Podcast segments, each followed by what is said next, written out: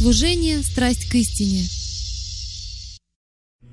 У нас будет особенное служение, потому что сегодня особенный день. Сегодня Йом-Кипур, День Искупления, и это важнейший праздник в году, согласно библейскому календарю. Итак, мы начнем. По сути, данное служение будет состоять из четырех частей. Поэтому позвольте мне сразу же дать вам некоторое представление о том, как оно будет проходить. Я буду учить в четырех различных сегментах. Сегодня вечером мы пройдем за завесу. Кто из вас знает, что завеса разодралась, когда Ишуа умер на кресте?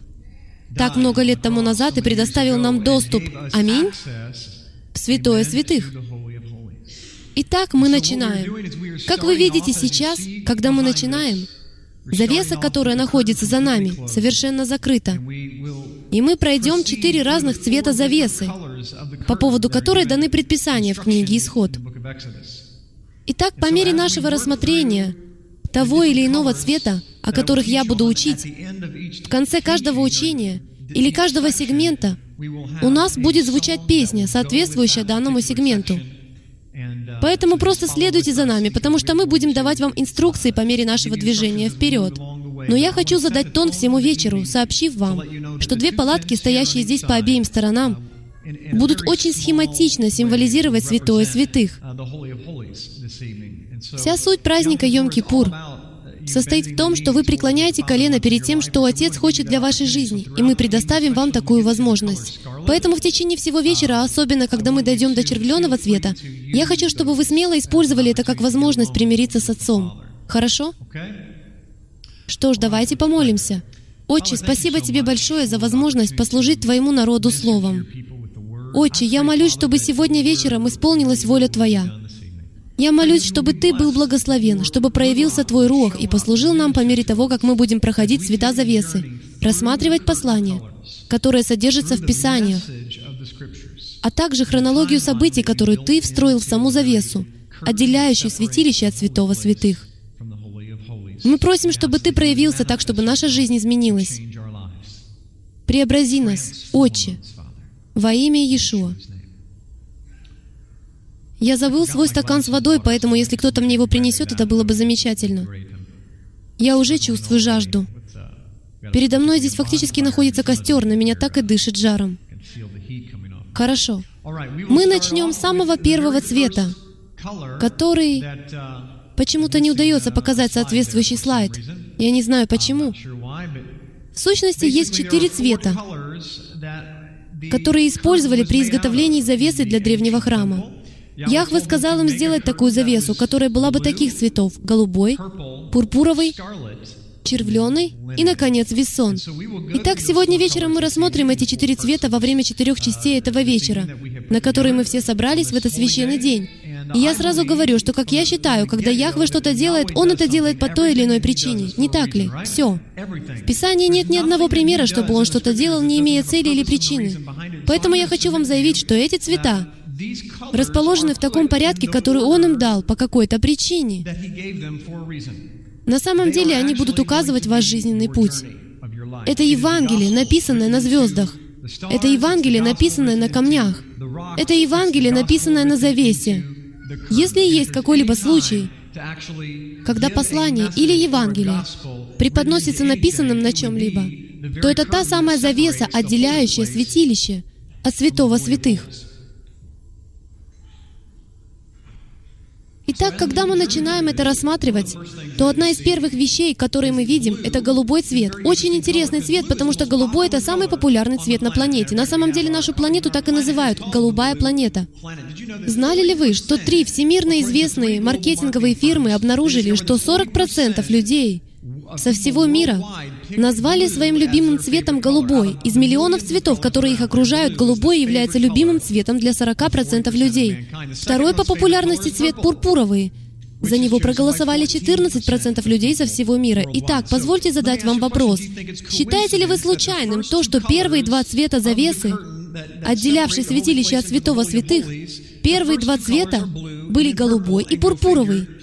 И подумать только, любимый цвет человечества — голубой, а второй по популярности цвет пурпуровый. И так мы увидим, как это связано. Как Яхве, даже в нашем подсознании, призывает нас войти в это святилище. Давайте зададим несколько вопросов. Прежде всего, почему небо голубое? Почему небо голубое? Мы знаем, почему оно голубое с точки зрения науки, но почему он выбрал именно голубой цвет? Он мог бы выбрать зеленый, он мог бы выбрать пурпуровый, он мог бы выбрать оранжевый или желтый или любой другой цвет, но он выбрал голубой. Я хочу заявить, что тому есть очень важная причина. Почему океан голубой? Почему людей так очаровывают голубые глаза? Это самый мощный цвет глаз. Даже если вы увидите на другом конце комнаты человека с такими глазами, они словно вспыхивают голубым цветом. У детей глаза светло-голубого цвета. Почему? Так он доносит до нас идею того, что это первый цвет, первый шаг. В Древнем Риме государственные служащие — это интересный факт о голубом цвете. Государственные служащие одевались в голубое. Сегодня полицейские и другие государственные служащие одеваются в голубое. Именно поэтому голубой цвет использовался в качестве защиты от ведьм, которые, как считалось, не любят этот цвет. Даже сегодня в оккультизме для защиты от них используют голубой цвет. Голубой — это цвет руаха или духа. Вы знаете, что комната, стены которой окрашены в голубой цвет, считается очень расслабляющей. Вам не следует красить стены детской комнаты в красный цвет, хорошо? Лучше покрасить их в голубой цвет. Вы слышали термин «голубая книга». В прошлом так назывался перечень значимых в обществе людей. И занявший первое место получает голубую ленту. Я хочу спросить, почему? Почему это именно голубая лента, а не зеленая или желтая лента? Почему это голубая лента? Откуда происходят все эти совпадения? Голубая кровь. Этот термин использовался применительно к человеку благородного происхождения. Когда мы говорим «отправиться в голубую даль», это значит отправиться в неизвестность. Древнеегипетские фараоны одевались в голубое для защиты от зла. Почему? Откуда в сознании людей пришла мысль о том, что голубой цвет такой сильный? Есть термин «голубые законы». Они применялись для поддержания моральных устоев. Комиссия «Голубой ленты» — это группа высококлассных специалистов. И все небо и океан голубые. Итак, нам хочется спросить, почему? В 22 стихе 39 главы Исхода сказано «И сделал верхнюю ризу к ефоду тканую, всю из голубой шерсти». Здесь не очень хорошо виден цвет, он светло-голубой. И я хочу задать вопрос, почему? Почему он избрал именно голубой цвет для ризы к ефоду? Полностью голубой, для первосвященника. Здесь мы проведем краткий обзор мест Писания, в которых говорится о том, как они взяли ковчег Завета из Кинию и переместили их в другое место. Были инструкции о том, как следует упаковать оборудование, ковчег завета, медную умывальницу, медный жертвенник и так далее и тому подобное. В то время не было служб доставки UPS и FedEx. Они не могли никому за это заплатить. Это делал сам священник, и были даны конкретные инструкции о том, как это сделать. Следите за цветами. Будьте очень внимательны. Во всем, что он делает, содержится определенное послание. Ковчег Завета. Сначала брали завесу и покрывали ею ковчег Завета. Затем брали покрывало из кожи а потом покрывало из голубой ткани. Заметьте последовательность. Стол хлебов предложения. Они покрывали голубой тканью стол хлебов предложения, затем принадлежности, затем червленая ткань, а потом кожа. Светильник из золота. Сначала светильник из золота покрывали голубым покрывалом, а затем кожей. Жертвенник из золота. Его покрывали голубым покрывалом, а потом кожей. И медный жертвенник. Взгляните на это. Не голубое покрывало, а пурпуровое. Принадлежности, а затем кожа. Как вы думаете, возможно, у них закончилась голубая ткань? Нет. В этом есть некое послание. Оно встроено в то, почему он сделал именно то, что он сделал. Взгляните на это, дамы и господа. Ковчег Завета является единственным предметом, у которого последним покрывалом является голубая ткань, а не кожа. Таким образом, это является небесным светом, который ассоциируется с престолом самого Яхвы. Если вы посмотрите на вереницу всевозможных приспособлений и на части ковчега и скинии, то увидите, что там кожа, кожа, кожа, кожа, а затем вы увидите голубое покрывало. Итак, будь вы в Древнем Израиле, и если бы вы на все это посмотрели, то всем было бы известно, где именно находится ковчег Завета. Только он покрыт голубой тканью. Видите ли, голубой цвет, между прочим, является божественным цветом. Изначально так повелось из древности, что он считался царским цветом. Это божественный цвет. Именно поэтому они выбрали голубой цвет. Вот почему в Египте голубой цвет использовался для борьбы со злом. Вот почему голубой цвет связан со знатью. Потому что голубой цвет — это изначально божественный цвет. Итак, позвольте мне задать вам вопрос. Сегодня вы являетесь храмом Духа Святого, не так ли? Что ж, если мы являемся храмом Руха, мы являемся ковчегом Завета, то, может быть, именно по этой причине Он сотворил небо голубым. Он покрывает голубым свой ковчег, свои скрижали каждый день. От океанских глубин до высот нашей атмосферы Он окружает нас своей божественностью, своим цветом. Итак, давайте это рассмотрим. Я хочу показать вам кое-что очень интересное, потому что от первосвященников требовалось носить голубую ризу к Ефоду. Но как насчет нас? Как насчет его народа? Сказано, какую ткань Яхве сказал носить своему народу, которая голубого цвета, и ежедневно связывает нас с ним. Совершенно верно. Числа 15.38. Давайте прочтем это место. «Объяви сынам Израилевым и скажи чтобы они делали себе кисти на краях одежд своих в роды их, и в кисти, которые на краях вставляли нити из голубой шерсти. Сделай себе кисточки на четырех углах покрывала твоего, которым ты покрываешься. На иврите они называются цицит. Это кисти, отходящие от углов вашей одежды, в которых должна быть голубая нить. Теперь я должен признать, что это один из самых странных законов во всей Торе. Четыре голубые кисти должны свисать с вашего пояса или с вашей одежды. Почему? Он мог бы выбрать желтый или зеленый цвет. Он вообще мог бы обойтись без кистей. Знали ли вы, что, как выяснили ученые, все, даже на самом субатомном уровне, все взаимосвязано нитями, все. Во Вселенной нет ничего, что не было бы взаимосвязано на мельчайшем, микроскопическом, каким бы словом это ни называлось, уровне. Все действительно взаимосвязано при помощи нити. Итак, можно было бы найти основания для использования любого другого цвета, но он использует божественный цвет, который связывает вас с ним. И поэтому он должен напоминать нам о заповедях. Ведь когда вы носите голубый цицит, Очевидно, что это относится не только к евреям. Это дано всему народу израильскому. Если вы связываете себя с Богом Авраама, Исаака и Иакова, то это инструкция для всех нас, чтобы напоминать нам. Знаете почему? Потому что мы так легко забываем. Мы очень легко забываем. Это прототип браслета с надписью «Что бы сделал Иисус». Вот что это такое. Мы помним такие браслеты. Дети носят их для того, чтобы напоминать себе о чем? Пусть они не осознают всей глубины своего поступка, но это напоминает им о его заповедях. То же самое и цицит, который сотворил он, еще до изобретения пластика. Они предназначены для того, чтобы напоминать нам о том, что мы должны следовать за ним. Вот почему, когда к нему подошла женщина, страдавшая кровотечением, и коснулась края его одежды, то там на самом деле использовано именно это слово. Она прикоснулась к краям, цицит. И сила слова Яхвы, его заповедей, вышла из него в нее, и она исцелилась один к одному, числа 15.39, «И будут они в кистях у вас для того, чтобы вы, смотря на них, вспоминали все заповеди Яхвы и исполняли их, и не ходили вслед сердца вашего и очей ваших, которые влекут вас к блудодейству». Это просто то, что делают Иврим. Это значит соединиться. Задумайтесь об этом таким образом. Голубая нить, которая в Писании называется цицит, это голубая нить. Взгляните на это таким образом.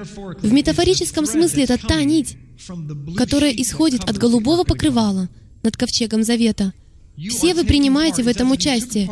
Что если бы вы взяли частичку покрывала над ковчегом завета, и каждый смог бы носить голубую нить с него? Стали бы вы тогда ее носить? Если бы вы знали, что эта голубая нить непосредственно от покрывала над ковчегом завета, я хочу, чтобы именно в таком свете вы воспринимали значимость красоты с его точки зрения. Ведь не забывайте, мы совершаем поступки не со своей точки зрения. Мы совершаем поступки с его точки зрения. Это напоминает нам о том, что этот мир — Его. Он голубой, и что именно Он нас поддерживает. Мы связаны с нашим святым первосвященником, и мы должны быть совершенным отражением царского голубого и чистого света.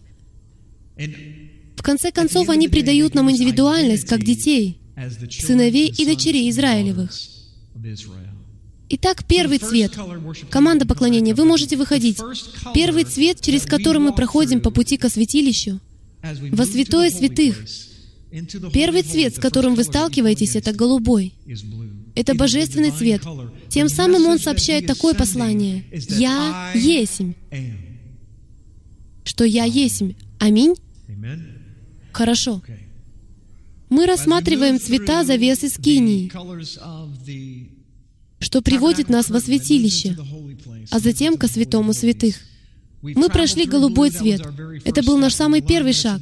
Мы узнали, что это божественный цвет. Мы узнали, что это божественный цвет Яхвы. Он царь царей. Теперь мы переходим к пурпуровому цвету. Это цвет человеческих царей. Пурпуровый цвет интересный. В нем сочетаются два других цвета, о чем мы узнаем через минуту. Пурпуровый — это цвет земных царей. В книге Судей 8.26 сказано, «Весу в золотых серьгах, которые он выпросил, было 1700 золотых сиклей, кроме пряжек, пуговиц и пурпуровых одежд, которые были на царях Мадиамских, и кроме золотых цепочек, которые были на шее у верблюдов их. Цари одевались в пурпур. Фарисеи и верховные религиозные лидеры того времени также одевались в пурпур.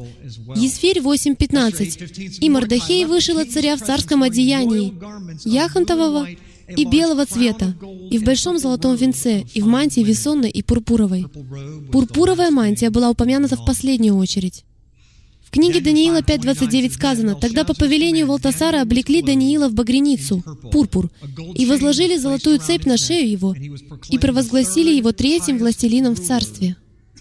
Итак, мы начинаем замечать принцип во всех местах Писания, а не только в некоторых, что пурпуровый цвет связан с королевской властью или земными царями, или правителями, или очень влиятельными людьми. Хорошо? Пурпуровый цвет именно такой. В Марка 15.17 сказано, мы переходим к Брит Хадаша, Новому Завету, и одели его в багряницу, и исплетший терновый венец возложили на него. Конечно же, вы знаете, что здесь говорится о Иешуа. Почему они одели его в багряницу? Потому что она представляет собой пурпуровое одеяние царского цвета. Он был царем царей, и они насмехались над ним над царем царей и царем Израиля. Они насмехались над ним, возложив ему на голову венец и одев его в пурпуровую одежду. Итак, мы снова видим в Писании еще одно доказательство того, что пурпуровый цвет связан с земными царями. Мы видим, что пурпур состоит из двух разных цветов. Это очень интересно. Голубой и красный. Всего лишь через минуту мы выясним, с чем связан красный цвет. Но когда вы берете голубой цвет, который, как мы теперь узнали, является божественным цветом Яхвы, и смешиваете его с красным цветом, то у вас получается земная царская власть. Хорошо? Мы вернемся к этому немного позже. Итак, когда вы берете голубой и красный цвета, то это два основных цвета, которые нужно смешать вместе, чтобы получить пурпур. Именно пурпурового цвета была багряница. Красный значит горячий. Это самый горячий цвет во всем спектре радуги. С другой стороны, голубой является самым холодным цветом радуги. Поэтому так интересно, что когда мы берем горячий цвет, который представляет собой одну крайность, и берем голубой, который представляет собой другую крайность, и проводим аналогию с залом суда, то у нас получается пурпуровый цвет. А пурпуровый цвет — это совершенный баланс между двумя крайностями. Именно поэтому его называют цветом правосудия. Изначально в древности судьи одевались в пурпур. Пурпуровый цвет указывал на то, что я исполнен мудрости, и поэтому цари носили пурпур. Пурпур был цветом... Почему они выбрали пурпур? Пурпур — это совершенный баланс между всеми цветами. А цари должны были быть великими судьями, но иметь при этом мудрость и уравновешенность. Интересно также и то, что пурпур — это цвет, который побуждает к творчеству. Пурпуровый цвет побуждает к творчеству. Поэтому, если вам нужно творческое вдохновение, например, чтобы сочинить песню, или если вы выполняете какую-то творческую работу, то пурпуровый цвет на научном уровне будет стимулировать творчество. Кто из вас осознает, что цвета оказывают на вас влияние? Они влияют на вас. И это не просто потому, что так говорит Яхва, или потому что Яхва изложил в Писании все эти принципы о том, как цвет влияет на вас, но и потому, что это происходит на научном уровне. Знаете ли вы, что Бог-творец имеет ко всему строго научный подход? Это Он сотворил науку. Он сотворил все элементы и все существующие законы. Поэтому вас не должно удивлять то, что в цвета радуги встроены чисто научные принципы или законы. Он задумал голубой цвет успокаивающим. Хорошо? Он задумал красный цвет возбуждающим эмоции. И он задумал пурпуровый цвет, стимулирующим творчество и представляющим собой совершенное равновесие между предыдущими двумя цветами. Вы слышали о медали «Пурпурное сердце»? Откуда у нас появилось пурпурное сердце? В Иоанна 15.13 сказано, «Нет больше той любви, как если кто положит душу свою за друзей своих». Когда кто-то из наших военных полагает свою жизнь за нас, когда кто-то получает пурпурное сердце, то это высочайшая честь, которой они могут удостоиться. Почему? Потому что высочайшая честь, которой вы можете удостоиться в этой жизни, это быть коронованным в цари. Вот что такое пурпуровая одежда, которая очень похожа на то, что получил Даниил. Вместо медали «Пурпурное сердце» он получил багряницу, пурпурную одежду, указывающую на его благородство. Я захотел показать вам слово «пурпуровый» на иврите. Это очень интересно. Это слово «аргаман», и состоит оно из букв «алиф», «реш», «гимель», «мем» и «нун». Буква «алиф» в древнееврейском пиктографическом письме символизирует голову или силу, что-то вроде силы быка. «Реш» — это глава чего-то, как, например, глава дома. А буква «гимель» похожа на идущего человека, а на самом деле гимель означает верблюд. Но она указывает на богача, потому что именно знать ездит на верблюдах, а верблюды ходят на водопой. И это интересно в связи с тем, что следующая буква — «мем», потому что мем символизирует воду или чрево которое вот-вот чем-то разродится. Кроме того, буква «гимель» символизирует щедрость, то, что дает богач. А буква «нун» означает «жизнь». Итак, разве не удивительно, что слово, означающее «пурпур» на иврите, в действительности означает «сила лидера» или главы. Это его щедрость, которая приносит воду жизни. Сила лидера — это его щедрость, которая приносит воду жизни. И угадайте, какую самую значимую функцию должен выполнять царь. Царь должен полагать душу свою и отдавать от всего своего богатства и изобилия. Он отдает свою щедрость, что несет людям жизнь. Именно это сделал Иешуа в качестве величайшего пурпура, самого знатного человека, который когда-либо жил. Он положил душу свою щедростью, он отдал, благодаря чему от него родилась жизнь людям. Само слово, означающее «пурпур» на иврите, имеет невероятное значение. Аминь. И, наконец, Царь царей, Господь господствующих вернется, и Ишуа Хамашиах, Иисус Христос вернется, грядущий на облаках, Лев Иуды. Он будет рычать, а мы будем склоняться пред Ним, как царем. Итак, по мере того, как мы рассматриваем цвета завесы, продвигаясь к святилищу, мы начинаем с голубого, цвета благородства и цвета Отца Яхвы, божественного цвета. Затем мы проходим сквозь завесу к пурпуровому цвету, который является божественным цветом царей земных. Итак, мы переместились от небес, знати небесной, к знати земной. Когда же мы вернемся, то перейдем к рассмотрению червленого цвета и увидим евангельский принцип, написанный прямо на завесе. Йом-Кипур — это пора для размышлений. В это время следует заглянуть себе в душу. В это время просто останавливается жизнь. Знаете, одна из причин, по которым жизнь называют жизнью, а не весельем, состоит в том, что иногда жизнь сама по себе является препятствием и в ней нет ничего веселого. На самом деле остановить жизнь невозможно, но Йом-Кипур — это интересный день, потому что он задуман для того, чтобы все остановилось. Все останавливается в Йом-Кипур.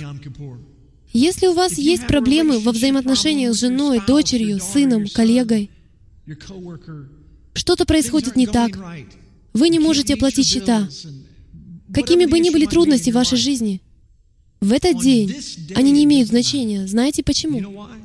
Потому что этот день, судный день, это конец света, известного нам, в пророческом смысле когда-нибудь в будущем. В это время все завершается. Великая скорбь окончена. Народ Яхвы уже преобразился. Аллилуйя за этот день. Власти и враги этого царя, которому мы служим, будут уничтожены. Они будут брошены ему под ноги, и он отделит овец от козлов. В этот день больше ничего не имеет значения. Нет больше ничего. Итак, в этот день, сегодня, прямо сейчас, заканчивается время Тшува, покаяния. Второй возможности уже не предоставится. Если бы сегодня был тот день, когда Мессия вернется в этом году, в этот праздничный период, в эту пору, то уже не было бы никаких оправданий, никаких извинений, больше никакого тишува, никакого покаяния или обращения, на этом все. Итак, по мере нашего продвижения через цвета завесы мы продвигаемся сквозь время, если вы пока еще об этом сами не догадались. Мы начали в Эдемском саду с голубого цвета. Кто из вас понимает, что еще до появления Земли, какого она была цвета? Что покрывало Землю? Вода. Она покрывала всю Землю и земля вышла из-под воды. Итак, самым первым цветом, который Яхве установил в земной сфере, был голубой. Тем самым он задал тон. «Я есть божественный правитель этого мира. Это мой мир, это мой цвет. Это цвет моего перстной печатки. Я голубой. Я принадлежу к знати». Затем мы переходим к тому времени, когда люди не хотели иметь личные, а также совместные взаимоотношения с Яхвой один на один. Они не хотели иметь руах, тот голубой цвет на горе Синай в первый шавуот так много лет тому назад. 3200 лет тому назад. Они не хотели, чтобы этот голубой цвет пришел в их жизнь. И поэтому что они сделали? Они сказали, нет, Моисей, ты поднимайся наверх, и ты будь нашим царем. Ты будь нашим посредником. Ты занимай место Ишуа Мессии. И так начал действовать посредник. А сразу после этого наступила эпоха царей. Разве не удивительно? Мы прошли от Яхвы, управляющим своим народом, голубым цветом, с божественностью и божественным дыханием, к тому, что теперь его народ будет управляться пурпуровым цветом. Люди будут управляться смесью божественного и красного. Это говорит о том, что красный цвет означает кровь и гнев, и все, что с этим связано. Иногда у них был хороший царь, голубой, а иногда у них был плохой царь, красный. Иногда у них был мудрый царь, сохранявший равновесие между этими двумя цветами, пурпуровые. А теперь мы перейдем к червленому цвету. Это тот цвет, который вы видите за мной и на стенах. Червленый или багряный. Это следующий цвет, к которому мы переходим, когда приближаемся к завесе. В симфонии Стронга червленый — это шани. Слово «шани» состоит из трех букв на иврите. Это «шин», «нун» и «йод». Буква «шин» на иврите означает «всепоглощающий огонь». Это «шадай». Если вы видите всего лишь букву «шин», то она уже представляет собой одно из имен Бога — Эль-Шаддай. Вы его слышали? Всепоглощающий. Всепоглощающий огонь. Буква «нун» изображается в виде рыбы или семени человека в древнееврейском пиктографическом письме, и она означает «жизнь», «животворность». А буква «йод» в древнееврейском пиктографическом письме означает раскрытую ладонь правой руки, имеющей силу. Это власть царя. Вот почему Иешуа сидит одесную, то есть по правую руку Бога. Он йод. В йод хей вав хей он йод. Итак, слово «шани» означает «червленый», и оно означает «всепоглощающий огонь жизни», приносящий силу. Всепоглощающий огонь жизни, приносящий силу. Кто из вас знает, что огонь может быть как губительным, так и животворящим? Огонь можно использовать либо во благо, либо во вред человеку. Все зависит лишь от того, какой именно это огонь. Если это огонь Яхвы, то он приходит, чтобы уничтожить и очистить, но с одной целью — принести жизнь. Итак, если прямо сейчас вы ощущаете в своей жизни огонь, то происходит одно из двух. Вы либо живете во грехе, и Яхва выжигает этот грех из вас, либо второй вариант — вы приближаетесь к Его престолу, и это на самом деле комплимент. Потому что если вы понимаете культуру израильтян, библейскую культуру, то огонь исходит откуда? Он исходит изнутри. В американском варианте английского языка есть такое понятие, как огонь внутри. Мы это слышали. Откуда это взялось? Потому что огонь исходит от престола. Помните двух сыновей Аарона, Надава и Авиуда? Они пришли перед Яхве во святилище с чем? Они пришли с огнем, который не должен был там быть. Они пришли с неправильным сердцем, неправильным отношением, неправильным действием относительно заповеди, и огонь Яхвы немедленно сошел с престола и уничтожил их. Почему? Позвольте мне задать вопрос, почему приходит огонь? Когда вы видите, как огонь уничтожает целый лес, это кажется каким-то ужасным и отрицательным явлением. Но что это приносит? Жизнь. После огня всегда возникает новая жизнь. Никогда не смотрите на своего Творца и не говорите ему, чтобы он забрал огонь. Потому что не бывает такого случая, чтобы огонь не приносил жизнь, если этот огонь исходит от него. Огонь либо уничтожит грех в вашей жизни, что принесет жизнь, либо вы приблизитесь к Нему, что означает, что в вашей жизни есть какой-то грех, о котором вы даже не знаете, либо Он очищает вас от нечистот, которые обнаруживаются в вашем характере, с которыми вы даже не знакомы, и это тоже приносит жизнь. В обоих случаях именно поэтому Наси, председатель Иерусалимского совета, брата Ишуа, Иаков, говорит следующее. «С великой радостью Принимайте, братья мои, когда впадаете в различные искушения, в огонь, потому что огонь или испытание производит терпение. А Он хочет, чтобы мы были совершенны во всей полноте, без всякого недостатка. Аминь. Вскоре нам здесь понадобится Библия. Красный цвет символизирует любовь, страсть, кровь, грех, жертву. Он символизирует силу, огонь, гнев, опасность, войну. Все это символизирует червленый или красный цвет, любовь, страсть, кровь, грех, жертву. Такая символика понятна даже в миру. И я хочу спросить, почему? Как так получилось, что и в религиозном мире, и в светском мире согласны с тем, что именно это символизирует красный цвет? Откуда взялись эти представления? Что они означают? Давайте на минуту обратимся к 14 главе Левита. Если у вас с собой есть Библия, откройте ее вместе со мной на этой главе. Я хочу рассказать вам историю, которая, как я полагаю, ободрит вас. И не только ободрит, но, думаю, по-настоящему потрясет вас тем, какое большое значение имеет червленый цвет. Это закон об очищении прокаженных. Кто из вас знает, что вы, согласно Писанию, связаны с прокаженным? Потому что прокаженные — это те, которые находились вне стана. Они те, кто является нечистым. В стане не разрешается быть чему-либо нечистому, поэтому они были вынуждены жить вне стана. И их нельзя было приводить в стан до тех пор, пока они не очистятся. Но существовал определенный процесс того, как можно было исцелиться от проказы. И я хочу рассмотреть его описание в 14 главе Левита, потому что законы об очищении прокаженного, то есть вас, пророческим образом связаны с тем, что сделал Мессия, очистив нас, потому что у всех нас есть проказа. Все мы разваливаемся. Смерть, которая нас окутывает и переполняет, переходит от конечности до самого сердца и в конце концов убивает нас. Вот что делает грех. Но Иешуа очистил нас от этого. Вот что Он сделал по закону. Первый стих. «И сказал Яхве Маше, говоря, «Вот закон о прокаженном, когда надобно его очистить.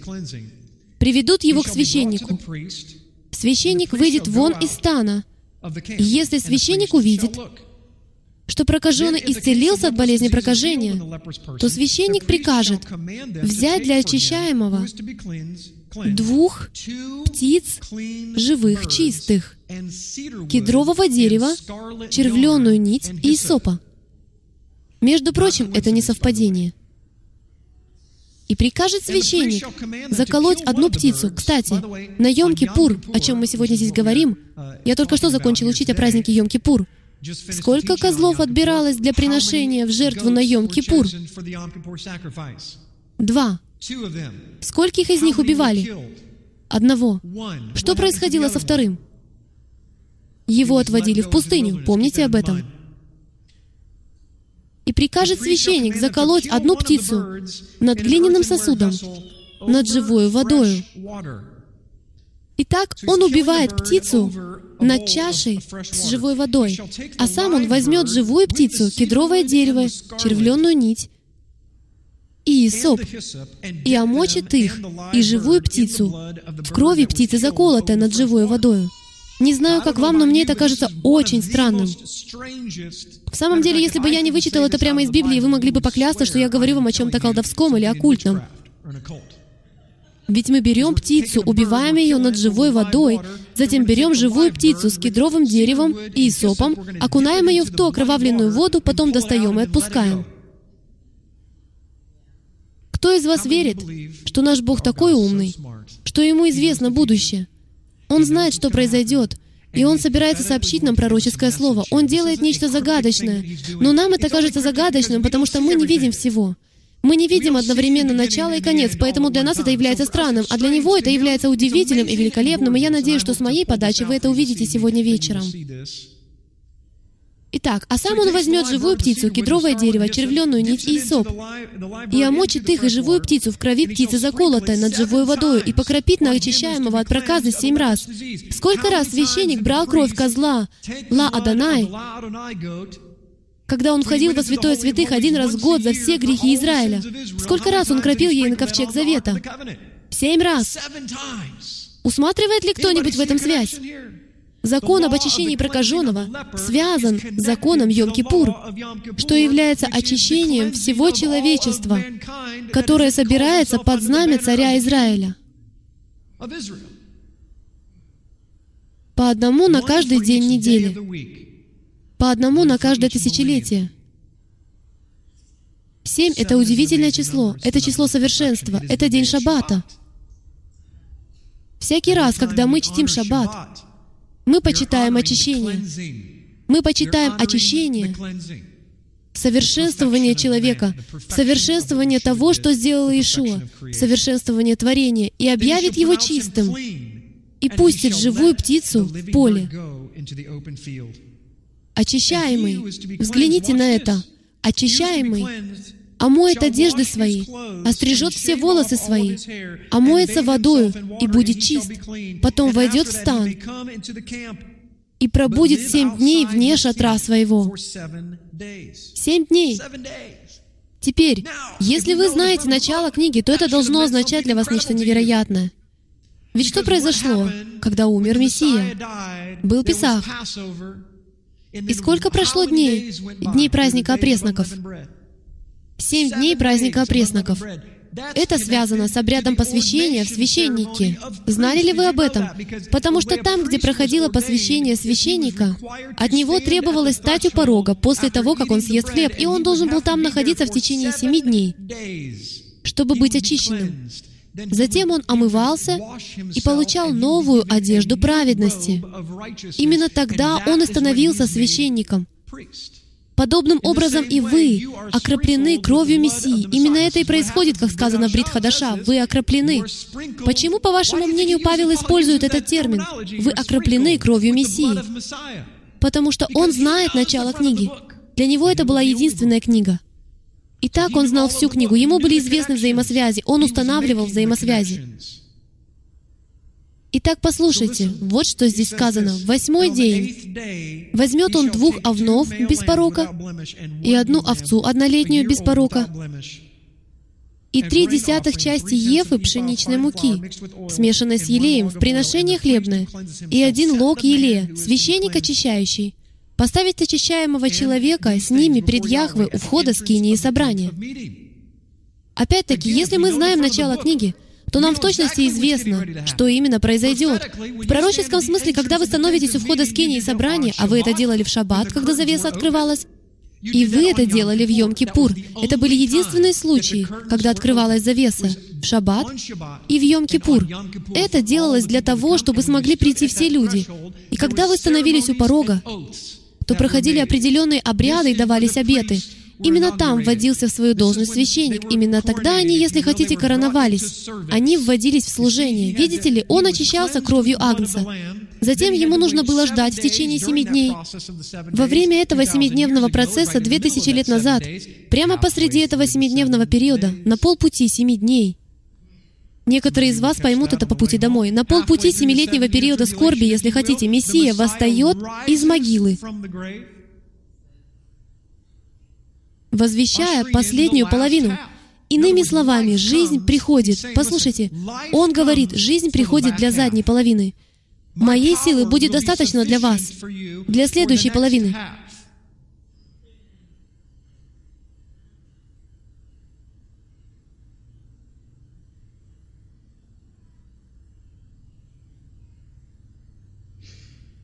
Я постоянно теряю место, на котором остановился. И далее говорится об очищении, о том, как очищается прокаженный. Я хочу указать вам на некоторую связь. Когда Иешуа умер за нас на кресте, мы сразу же думаем о красном цвете, мы думаем о червленом цвете. Почему? Потому что он был покрыт кровью. Что использовалось в освобождении прокаженного? Кровь одного убитого существа, которую смешали с водой. Когда воин пронзил копьем Бог Иешуа, что истекло? Вода и кровь. Иешуа был первой и совершенной птицей. Птица символизировала что? Дух, ставший плотью, пронзенный за нас, за наши преступления. И та кровь истекла. Кровь и вода, смешанные вместе — что было вложено ему в уста перед тем, как он умер? Исоп. Он присутствует и в рассказе об очищении прокаженного. На чем он висел? Он висел на древе. На иврите речь идет не о кресте, а о дереве, и там была перекладина. В течение многих столетий никто не знал, из чего была сделана та перекладина, из какого вида древесины она была изготовлена — она не могла быть сделана из какого-либо иного дерева, кроме кедрового. Откуда мы это знаем? Благодаря этому рассказу и ему подобным. Кедровое дерево, изоп, кровь, вода. Затем происходит вот что. Следующая птица, то есть вы, потому что вы являетесь светом миру, вы отражение, маленький Христос, как их называли в первом веке. Маленькие мессии. Мы должны быть отражением первой птицы. Что он делает? Он берет нас, и Павел говорит, вас требуется окунуть в его кровь. Если человек не умрет и не окунется в кровь Мессии, и не крестится, не погрузится в его плоть, то он не сможет освободиться, там нет никакой жизни. Поэтому также дело обстоит и с червленым цветом. Червленый цвет символизирует не только войну, не только гнев Божий. Он всем этим является, однако, по моему мнению, он также и самый красивый цвет, с нашей точки зрения. Потому что именно красный цвет позволяет нам соединиться с голубым цветом, который позволяет вам быть царственным священством и носить пурпур. Вы это улавливаете? Кровь Агнца — это то, во что мы окунулись, и Он умирает для того, чтобы мы смогли освободиться. Вот что Он делает. У вас был тот красивый белый голубь. И вот белого голубя окунули в кровь. Вы ничем не отличаетесь от Мессии. И Он посылает образ, которым сообщает, если вы хотите жить, то вы должны быть покрыты моей кровью. И самое замечательное в этом то, что первосвященник в Йом-Кипур надевает не что иное, как лен, прекрасный белый лен. Когда он берет кровь козла Ла-Адонай и окропляет ею козла, то в Мишне, в записях устных учений раввинов сказано, и нам рассказывает история, что священник выходил, покрытый кровью. Это наш Мессия, покрытый кровью говорит нам, что мы должны быть покрыты Его кровью, и тогда мы будем освобождены. В послании к евреям 10.19 сказано, «Итак, братья, имея дерзновение входить во святилище посредством крови Мессии, Именно в это время, дамы и господа, ковчег Завета был закрыт. Священник за всю историю на тот момент Никто никак не мог войти во святое святых, кроме священника. Но в тот момент времени, благодаря крови Мессии, Ковчег Завета был открыт для всего человечества. Аллилуйя! Аминь! Встаньте, пожалуйста, на ноги. Мы уделим некоторое время молитве. Эта часть нашей вечерней церемонии вот уже долгое время является традиционной для всех синагог мира. Они так делают вот уже более тысячи лет, и это называется молитва Альхет. И это является совместным исповеданием. Теперь, когда ковчег Завета открыт, дверь отодвинута, завеса разорвана, нам позволено войти во святое святых. Что вы делаете первым делом, когда входите в присутствие царя? Вы склоняетесь. Вот как вы поступаете по отношению к царям. Ваша голова должна быть ниже, чем голова царя. Поэтому, когда вы предстаете перед своим царем в молитве, вы первым делом должны склонить свой разум, свою волю, свои эмоции и раскаяться. Именно это мы все вместе и сделаем. Несколько недель назад я преподал учение — даже не зная, что как раз об этом и будет то учение, о том, что Яхве воспринимает свой народ как общность. Он не смотрит на свой народ как на отдельных людей, пока еще.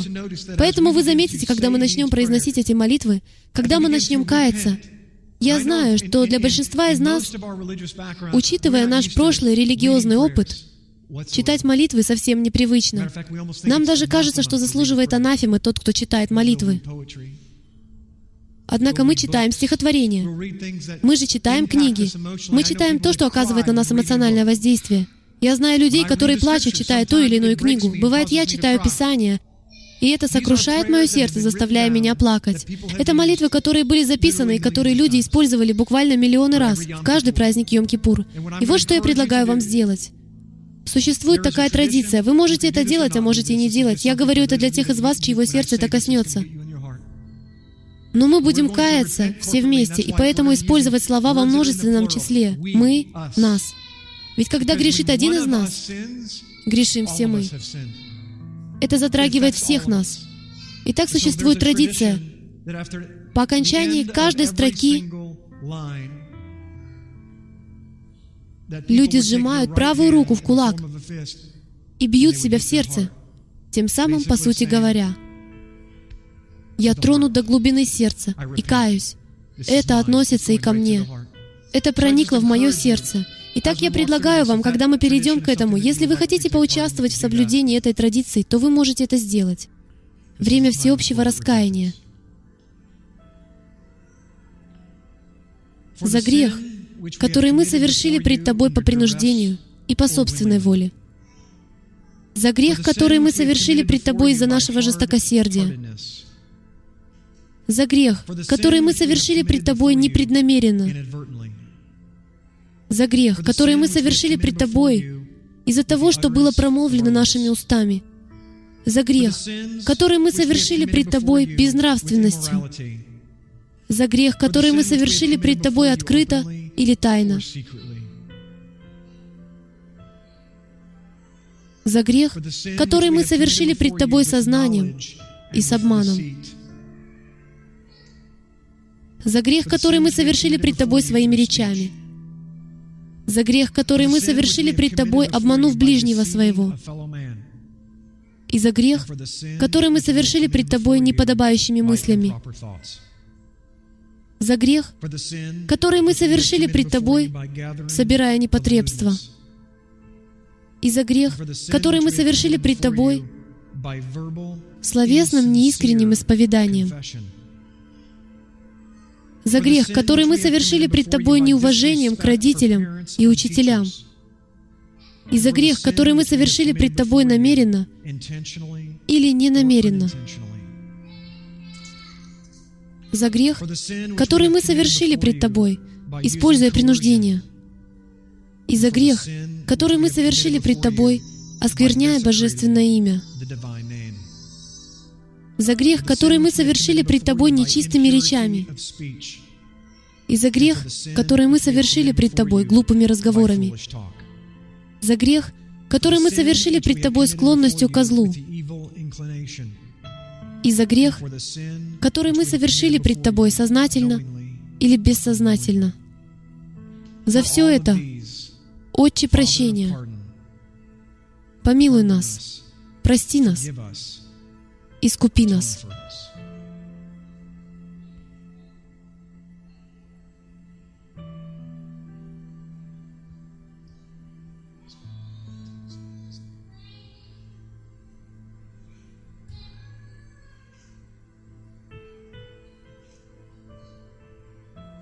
За грех, который мы совершили пред Тобой ложным отрицанием и обманом.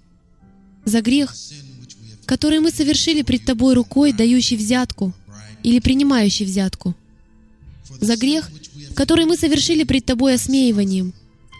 И за грех, который мы совершили пред Тобой злыми речами о других. За грех, который мы совершили пред Тобой в деловых отношениях и за грех, который мы совершили пред Тобой едой и питьем, за грех, который мы совершили пред Тобой, принимая и отдавая под проценты, и занимаясь ростовщичеством, и за грех, который мы совершили пред Тобой высокомерием, за грех, который мы совершили пред Тобой пустословием наших уст, и за грех, который мы совершили пред Тобой взглядом глаз, за грех, который мы совершили пред Тобою горделивым видом, и за грех, который мы совершили пред Тобой наглостью. За все это, Боже прощение, помилуй нас, прости нас, искупи нас.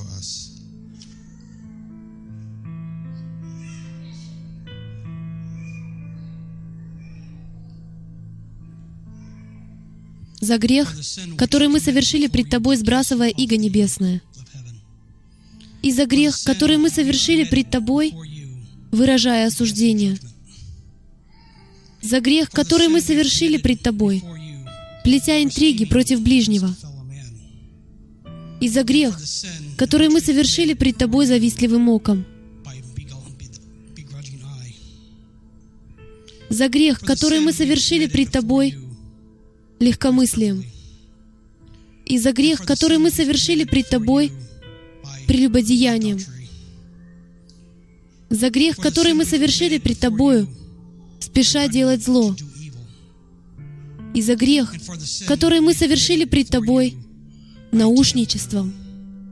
За грех, который мы совершили пред Тобой, напрасными клятвами. И за грех, который мы совершили пред Тобой, беспричинной ненавистью, за грех, который мы совершили пред Тобой, хищением, и за грех, который мы совершили пред Тобой, смущенным сердцем. За все это, Боже прощение, помилуй нас, прости нас, искупи нас.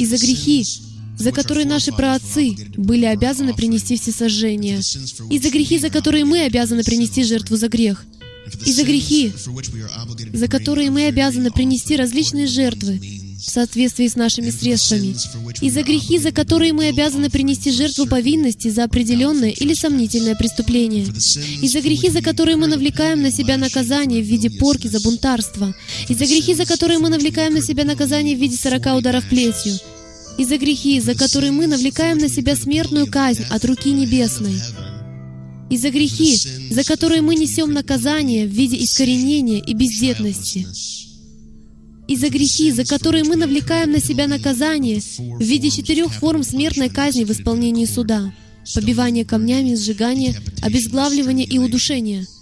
За все эти грехи, требующие смерти и высшей меры наказания, в которых наказание было возложено на Сына Твоего, за нас. За все эти грехи, Боже прощение, помилуй нас, прости нас, искупи нас.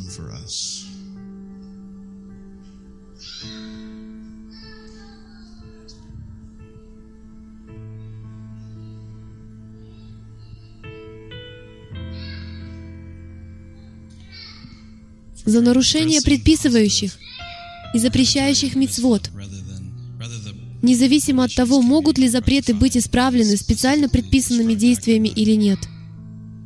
те, о которых мы знаем, и те, о которых мы не знаем.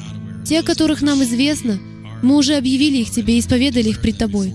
А те, о которых мы не знаем, открыты и известны Тебе, как написано, «Сокрытое принадлежит Элохиму, Яхве нашему, а открытое нам и сынам нашим до века, чтобы мы исполняли все слова этой Торы.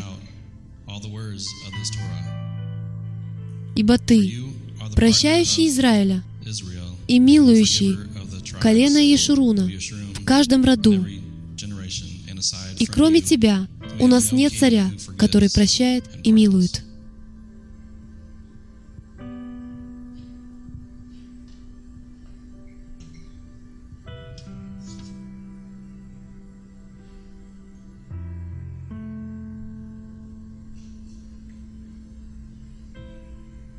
Следующая часть будет представлять собой еще один набор молитв, основанных на еврейском алфавите. Если вы чувствуете, что вам нужно стоять на коленях или делать еще что-то, к чему вас побуждает руах, то я призываю вас закрыть глаза, склонить голову и все внимание обратить на те слова, которые я сейчас буду говорить. Мы стали виновны в целом ряде разнообразных грехов. То, что мы сделали, не обязательно имело целью восстать против Бога, но мы, тем не менее, подавлены собственным поведением и его последствиями. Мы едим запрещенные продукты, сомнительную пищу, без надлежащих манер и заботе о других.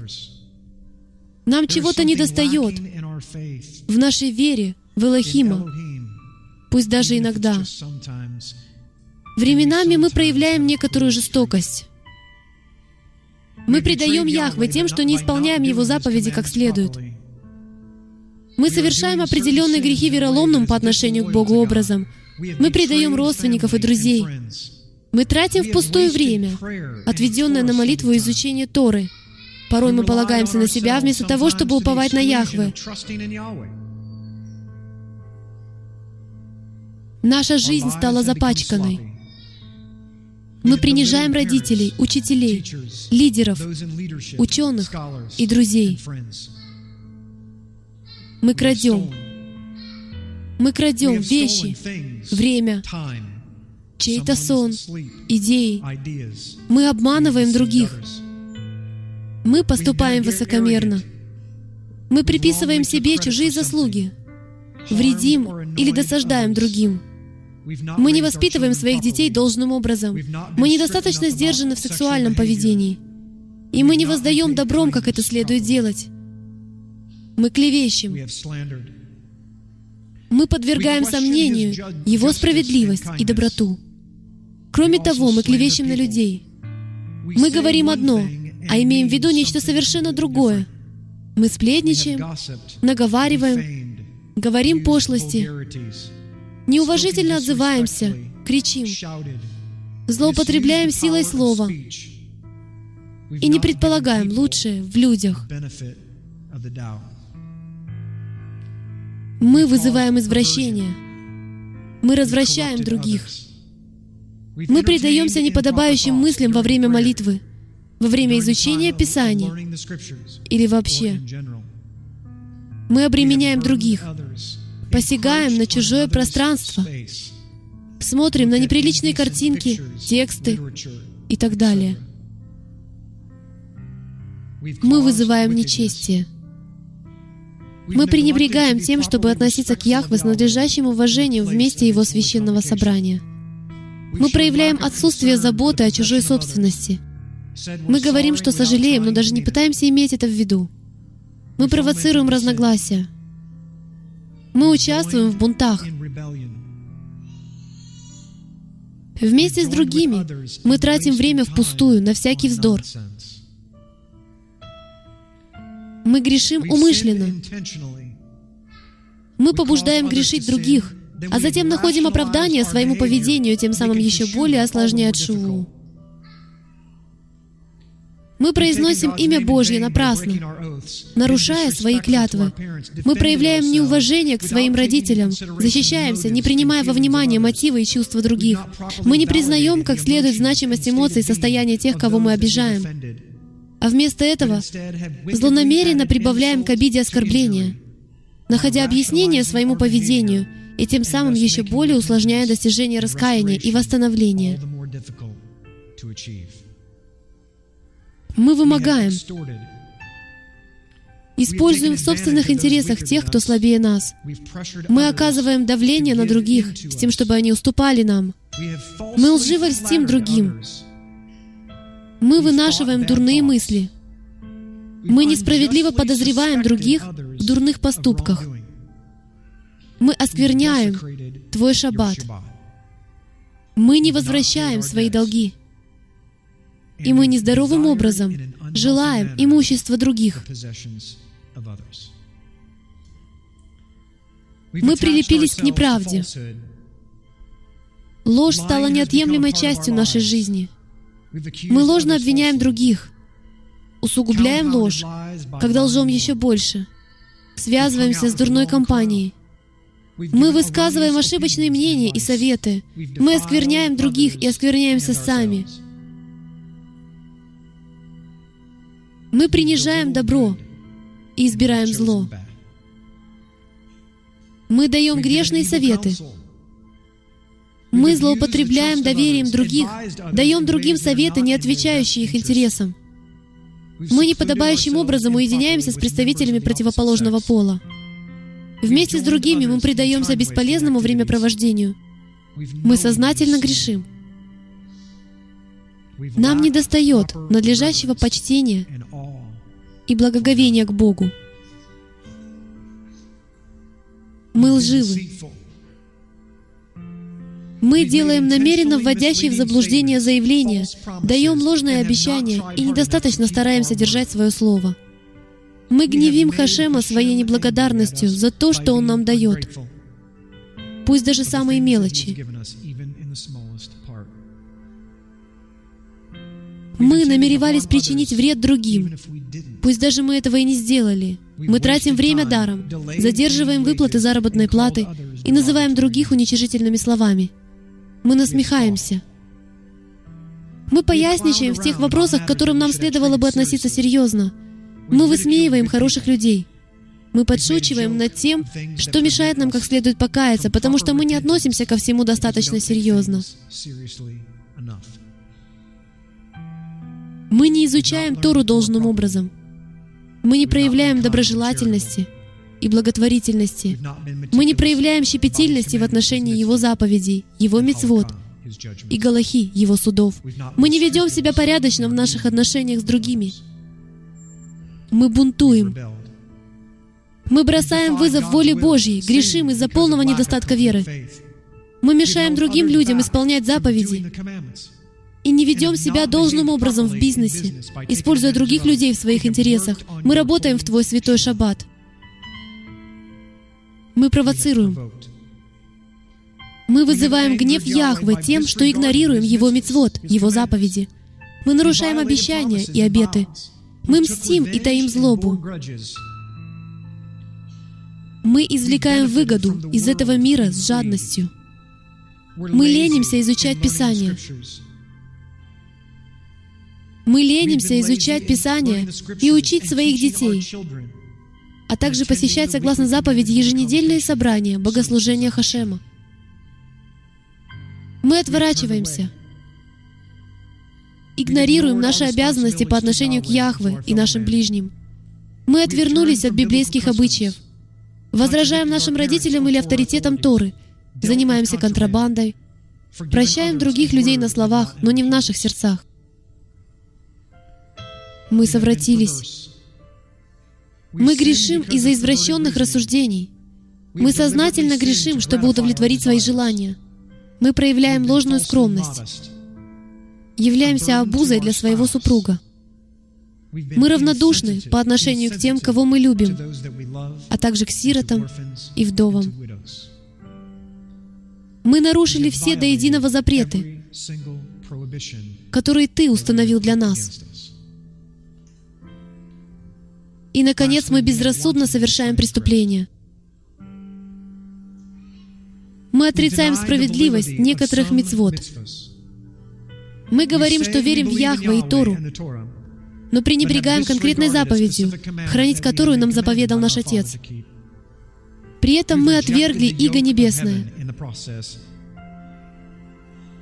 Мы боимся исправлять, упрекать и ободрять кого-либо из-за собственной неуверенности в себе и неуважения к Писанию. Мы обратили свои сердца к праздности. Мы открывали чужую почту. У нас не было страха греха, а также суда, который следует за ним. Чува включает в себя признание греха, прекращение греховного поведения, сожаление по поводу того, что я согрешил, решимость больше не грешить, примирение как с тем, кого я обидел, так и с самим Яхвой, согласно степени и серьезности совершенного греха. Например, можно воздать кому-либо в семь раз за нечто украденное. Глаз за глаз, зуб за зуб.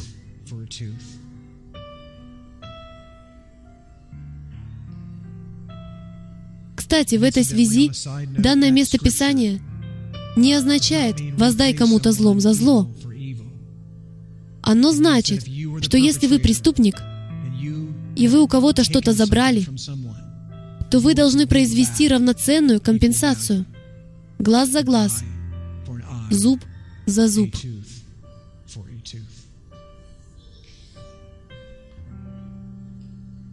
И в заключении мы исповедуемся — в грехах наших праотцов, в одних из наиболее отвратительных грехов, проникших в наше поколение, в нас и в наших детей. Я завершаю эту последнюю серию молитв и предлагаю вам раскаяться не только в ваших собственных грехах, прошлых или настоящих, в любых из этих категорий, но и осудить воспретить и отсечь те родовые проклятия наших праотцов, которые на них были за то, что те занимались следующими делами. В категории идолопоклонства, восточной религии, медитация, песнопения, мантры, культы, тайные ордеры и ложи, материальные вещи, деньги, власть и люди, оккультизм, астрология, гадание, говорящие доски, спиритические сеансы, подземелья и драконы или подобные игры, как настольные, так и компьютерные. Гипноз, самогипноз, экстрасенсорика, магические кристаллы, энергетическая терапия, оккультная литература, оккультные верования, спиритизм, парапсихология, телепатия и телекинез, медиумизм и контроль сознания. Категории колдовство и сатанизм, заклинания, наговоры, посвящение, обряды, ритуальное насилие, богохульство, высмеивание Бога. Всем этим занимались наши праотцы. Колдовские верования — жертвоприношения, извращения, магия, сантерия, вуду, викка, исцеление колдовством и друидизм. В категории сексуальные грехи, блуд, прелюбодеяние, порнография, изнасилование, инцест, похоть, мастурбация, гомосексуализм, аборт, зоофилия, педофилия — эксгибиционизм, сексуальные домогательства, фантазии и все прочие извращения. Категории наркотики и зависимости, прости нас, Отче. За все запрещенные наркотики, злоупотребление алкоголем, курение, неправильное обращение со своим организмом, зависимость от лекарственных средств и пищевая зависимость. В категории веры в ложь сатаны насчет нашего представления о самих себе. Вы созданы по образу вашего Творца. Отче, прости нас за то, что нам не нравился этот образ, которым Ты нас наделил. Ложь насчет Бога, насчет религиозных убеждений, насчет людей.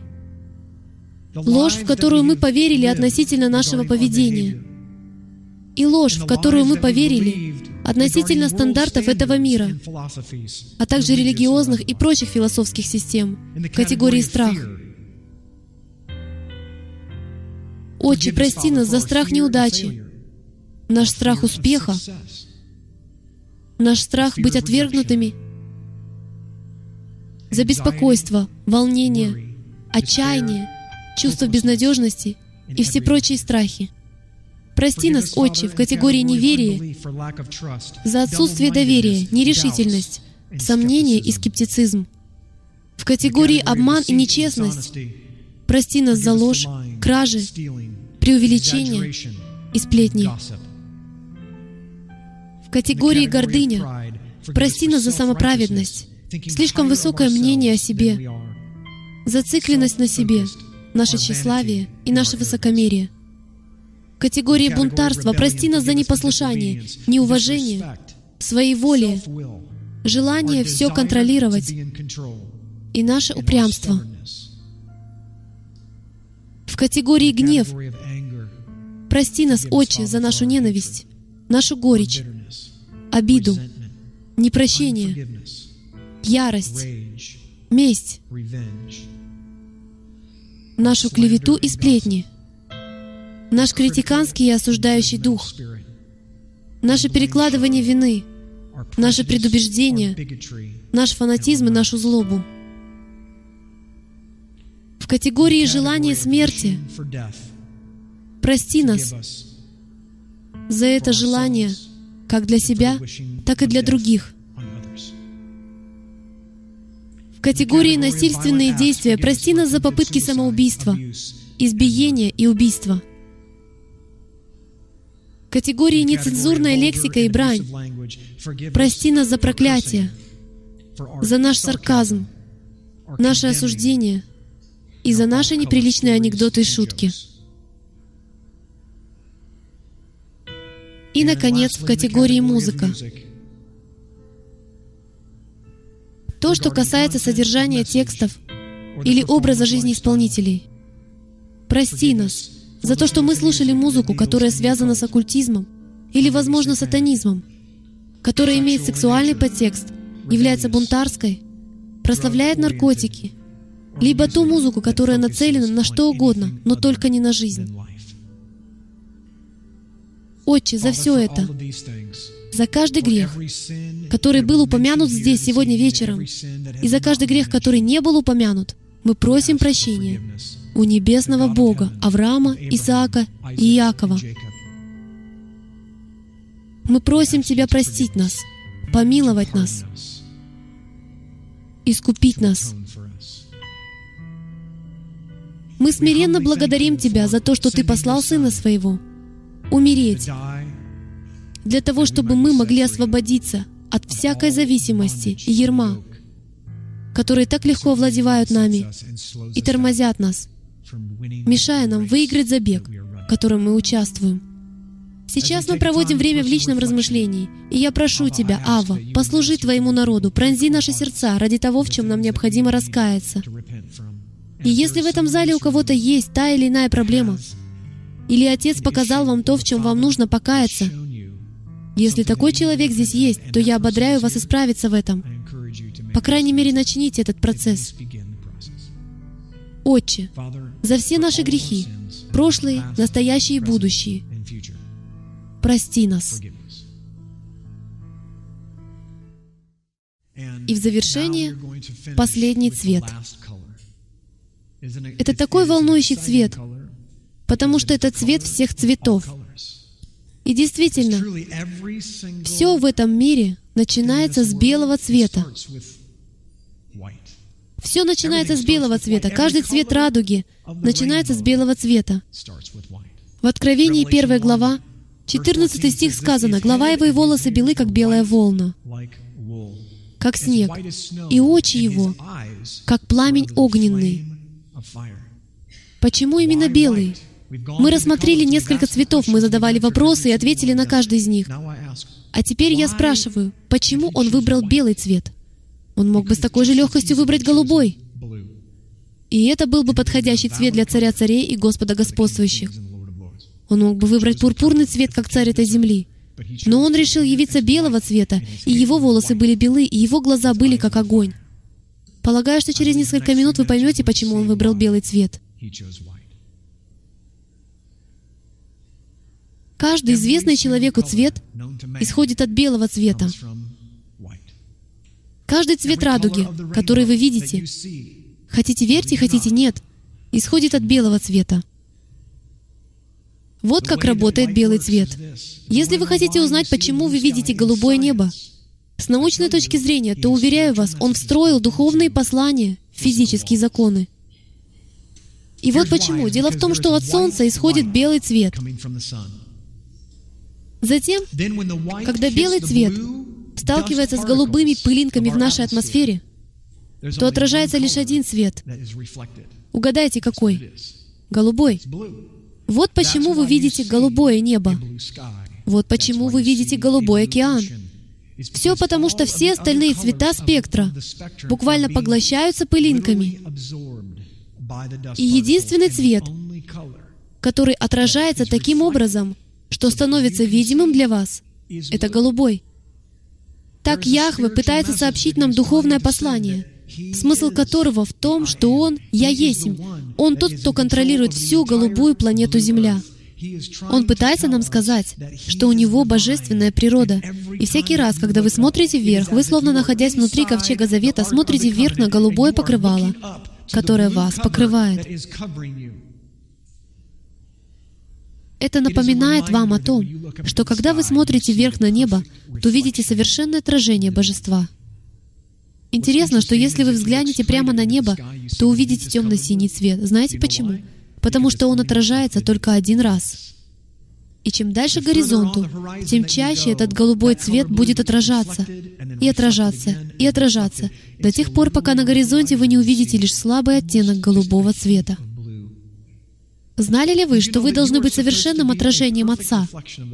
И если вы действительно будете совершенным отражением Отца и Его характерных особенностей, то мир увидит божественность в ее истинном цвете. Чистый голубой цвет. Одежда Творца. Но всякий раз, когда Его Слово отражается и отражается, и разбавляется, и разбавляется землей, народами, гоим, что происходит сегодня, то это приводит к тому, что они вообще не видят никакой божественности. Они говорят, что в душе они знают, как выглядит голубой цвет. И они видят лицемерие. Они видят людей, которые не делают библейские вещи по-библейски. Пусть им даже неизвестно, что значит по-библейски, но они знают, это не то, потому что у каждого человека есть внутреннее чутье цвета. Вы знаете, как выглядит голубой цвет. Поэтому, когда некоторые из вас пришли к познанию Торы и истины Завета. Это зажглось в вас, а вы не знали ничего об этом. Вы не знали всех этих нюансов. Вы даже не знали, что значит Суккот или Шаббат. Может быть, вы впервые в жизни услышали слово Иешуа, истинное имя Сына Живого Бога. Но это нашло отклик в вас. Почему? Потому что истина всегда находит отклик. Голубой цвет встроен в каждого человека. Белый цвет это источник всей истины. Он превыше даже голубого цвета. На иврите это слово «лабан», оно означает «белый». Это коренное слово, и оно состоит из трех букв «ламит», «бет» и «нун». Древнееврейская пиктограмма буквы «ламит» представляет собой посох, палку. Она напоминает пастушеский посох, с помощью которого овец, прямо скажем, строили по струнке. Он использовался для того, чтобы отдавать распоряжения, подгонять. Шпоры на ковбойских сапогах очень похожи. Они для того, чтобы отдавать распоряжения лошади налево, направо, быстрее, медленнее. Подобным образом и буква «ламит». Она означает распоряжение. Она символизирует Тору. Буква «бейт» означает «дом». Она изображается в виде домика или палатки означает «план», «семья», «жилище», «дом». И буква «нун» Сегодня вечером мы несколько раз не сталкивались. Буква «нун» означает «жизнь». Итак, что значит слово «белый»? Это распоряжение дома приносит жизнь. Видите ли, все цвета радуги, которые Яхве старается, каждый цвет, он мог бы выбрать пурпурный цвет, чтобы он означал это. Он мог бы взять оранжевый, белый, червленый, любой цвет. Но он выбрал тот цвет, от которого происходят все цвета. Он выбрал тот цвет, чтобы он означал «распоряжение дома приносит жизнь», потому что когда у вас есть распоряжение инструкции, и вы понимаете, что это за инструкции, то это приносит жизнь. На самом деле, жизнь в своем истинном виде — это и есть радуга. Она приносит все цвета жизни. Если у вас нет жизни, то у вас нет и цвета. Это похоже на то, как во время ливня с ураганом, когда небо затянуто тучами, все цвета приобретают один оттенок, их нельзя различить. Все цвета становятся яркими, когда они соприкасаются с каким цветом? Белым. Когда белый цвет, солнечный свет, прорывается сквозь тучи и соприкасается с частичками Земли, возникает совершенное отражение ярких цветов. Таким же образом и мы должны отражать белый свет самого Яхвы.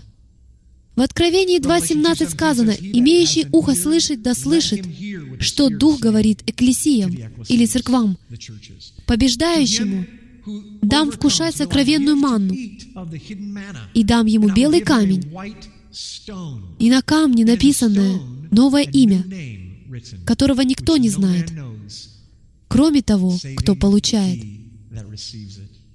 Знали ли вы, что в Древнем Израиле был белый камень, который выносили на праздники?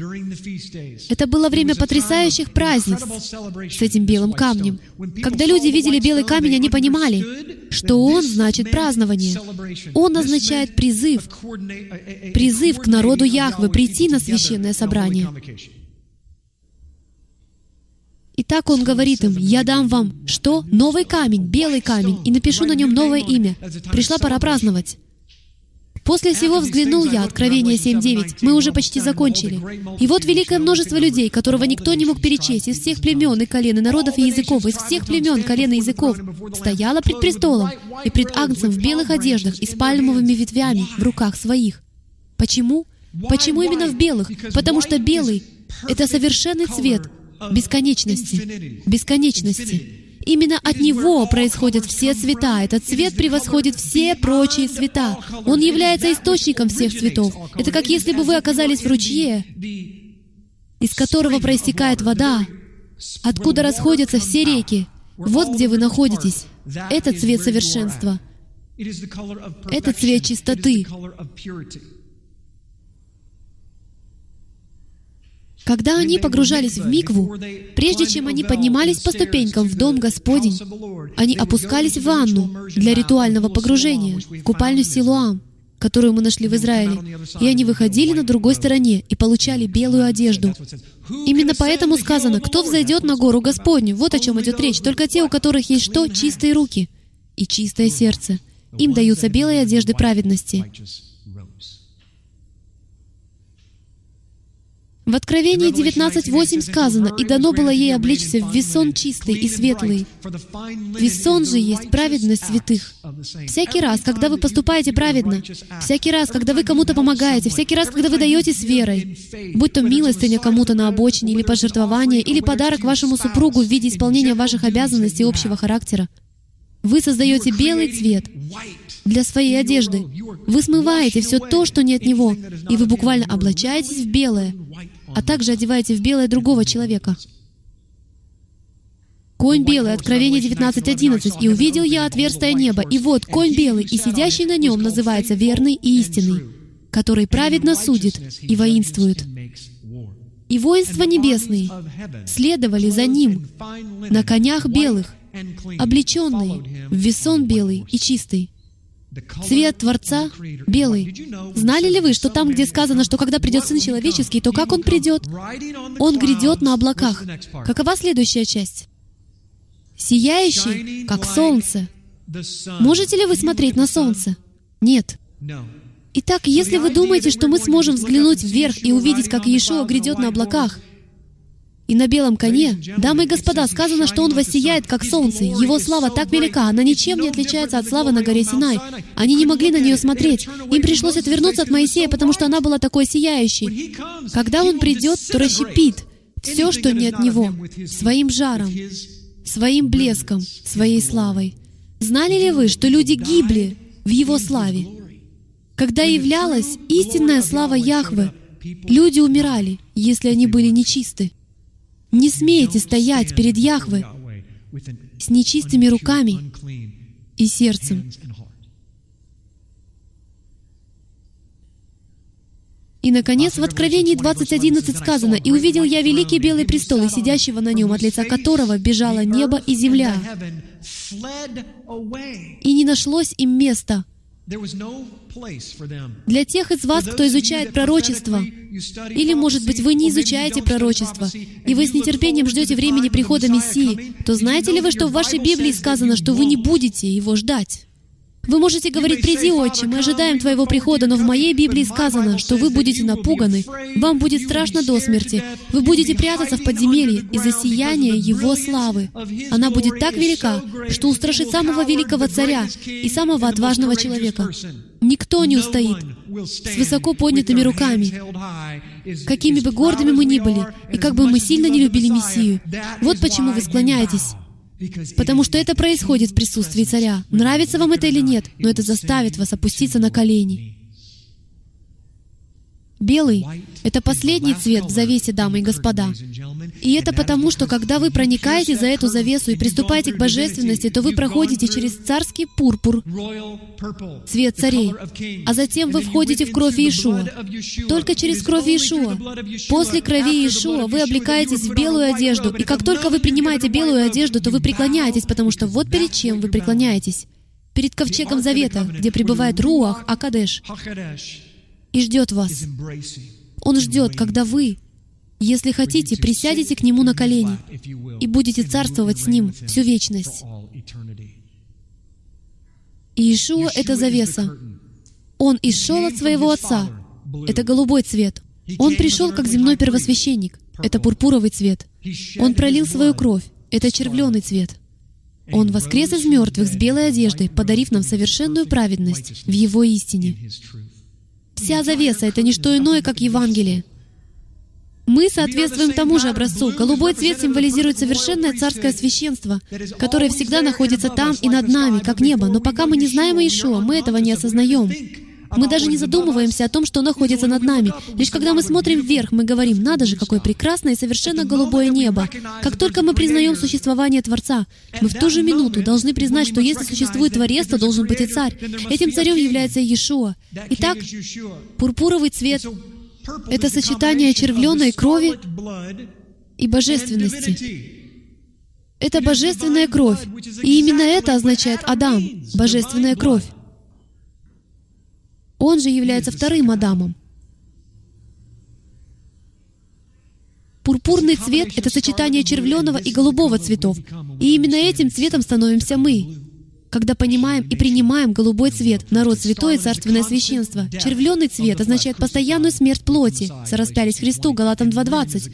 А весон — это цвет одежды, который мы получим, когда будем признаны верными в тот день. Видите ли, дамы и господа, вы окутаны, хоть вы этого и не знаете. Вы окутаны завесой святилища. Каждый цвет, который присутствует в той завесе, присутствует и в вас, когда вы верите в Мессию. Когда вы верите в Бога Авраама, Исаака и Иакова, вы признаете, что есть голубой цвет. И после этого вы признаете, что Иешуа — это Мессия, что Он царь царей и Господь господствующих, Он — сочетание плоти и божественности. Иначе это нельзя воспринимать. Вот чем является пурпуровый цвет. И оттуда вы переходите к совершенной, праведной одежде, в завершении служения на Йом-Кипур звучит великий шафар. И сейчас сюда поднимется Тери. Шофар Хагадоль. Высокий, великий шафар. Это великая труба. Это великая труба закрывает завесу. Она закрывает двери. она закрывает книгу.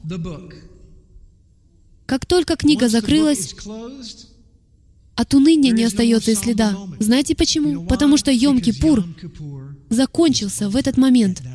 Суд закончился. Козлы уже отделены, овцы уже отделены. И стоят праведники, держа белые одежды с пурпуровым, с червленым, с голубым, которые получают право войти в Его праведность на тысячелетний период и отметить праздник Кущей. Аминь. Итак, встаньте, пожалуйста, со мной. Когда Он протрубит в последний великий шафар, мы сделаем с вами нечто очень волнующее. Мы сыграем для вас три песни на MP3-плеере, а вы погрузитесь в эти песни. Это будет волнующее время, потому что мы перейдем от уныния, от вретища и пепла. Почему я и решил сегодня нарядиться? Все потому, что я не хочу концентрироваться на этой части на подавленности, угнетенности и раскаянии. Ведь после суда, после печали, после дождя появляется солнечный свет, приходит жизнь утром. Аминь. Хорошо. Когда он затрубит шафар, мы перейдем к этому времени поклонения. У нас очень особенная третья песня. Она будет сопровождаться специальным представлением нашей танцевальной группы. Я хочу, чтобы вы к этому присоединились. У нас будет множество флагов, представляющих все страны мира, когда мы будем петь. Мы говорим народам. Ведь будет вполне уместным, если именно такой будет последняя песня на Йом-Кипур, которая прозвучит перед тем, как мы пойдем вкушать пищу. Некоторые из нас вот-вот потеряют сознание из-за поста. Вам будут раздавать флаги. У каждого должен быть флаг. Как можно больше людей должны их взять. А затем в определенный кульминационный момент песни мы хотим, чтобы каждый человек, у которого будет флаг, вышел вперед, и мы завершим наш вечер донесением этого послания народам.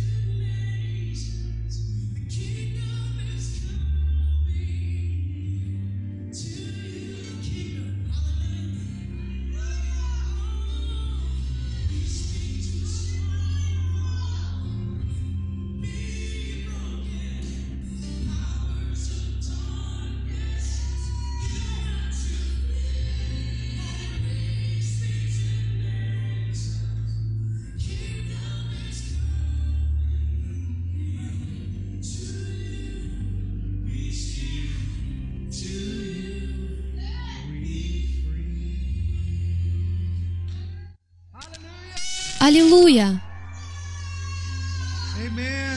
Аминь.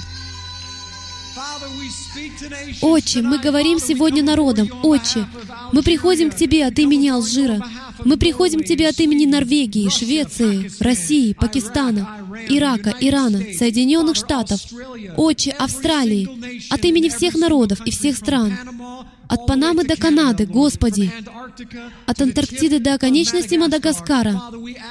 Отче, мы просим во имя Иешуа, чтобы Ты использовал нас, Отче, малую часть Твоего народа, с тем, чтобы привести народы к Тебе. Мы просим, помажь нас, благослови нас, позволь нам сидеть у подножия Твоего престола и учиться с тем, чтобы мы смогли учить Твой народ. Отче, мы благодарим Тебя за то, что Ты провел нас через эти цвета, от голубого, божественной царственности, до пурпурового соединения Твоего Сына, Отче, то есть совершенного баланса и совершенного судьи, который отдал свою жизнь за то, чтобы мы смогли быть погружены в микву, а затем воскреснуть в обновленной жизни с вессоновой одеждой, которая говорит о праведности и совершенстве.